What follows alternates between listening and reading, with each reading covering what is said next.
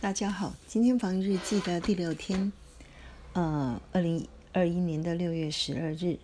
那今天呢，想要跟大家分享的题目是：美国科技的相关股票会续强吗？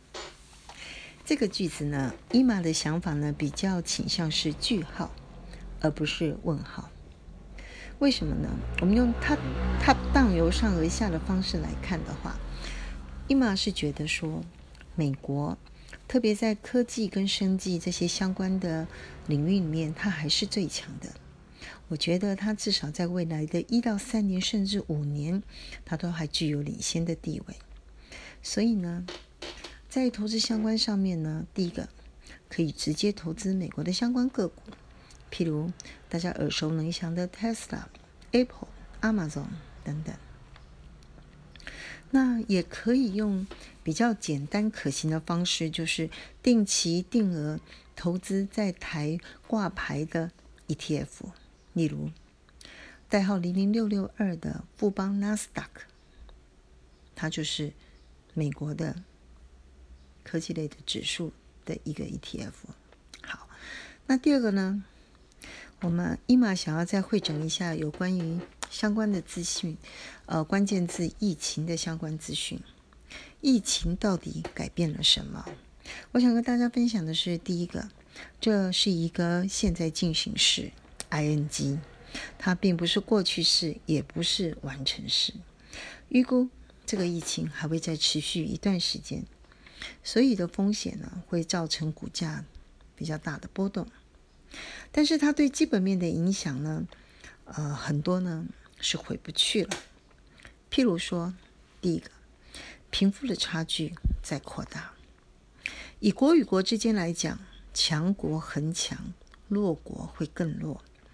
以印度跟东南亚国家为例，因为缺疫苗、缺医疗、缺科技，所以他们的教育不容易透过线上去推展。他也缺钱，国家没有钱去做纾困等等。所以，以国跟国之间来讲，投资美国还是相对有利基。那第二个呢，富人跟穷人之间呢，也会因为上面的稀缺，造成贫富的差距在扩大。这个事情应该也很容易理解。有钱的人呢，比较容易挺过，也比较不容易因为疫情失业失能。只要能够守住，不要破财。但是穷人就不一样了，他的风险极高，失能、失业的风险跟缺钱的风险都很高，而且很容易恶性循环。除非政府出手，否则他是不容易从这个恶性循环里面爬出来的。在产业面呢，也面临调整，有一些的领域呢需求是上来的，所以呢。它的相关的产品的价格是有机会上去，利润也有机会上去。即使它的成本垫高，它利润应该还是上去。但是呢，有的领域需求是下来的，那它就非常的不利了。好，我们不去谈这种产业，我们来看看美国的拜登，他对四个重要的产业链，他发出了一个风险评估的一个结论。这四个主要领域是：第一个半导体，第二个锂电池，第三个稀土，第四个是药品，特别是在药品制造的原料等等。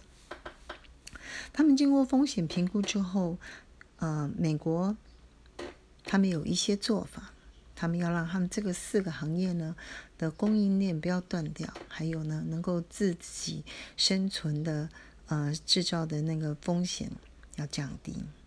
所以呢，各国特别是台湾的相关企业，在这些相关的领域要怎么来应用比较好呢？那第四个，大家也知道，通膨。通常如果你买到绩优股的话，对于对抗通膨的能力是比较强的。好，以上先分享到这边。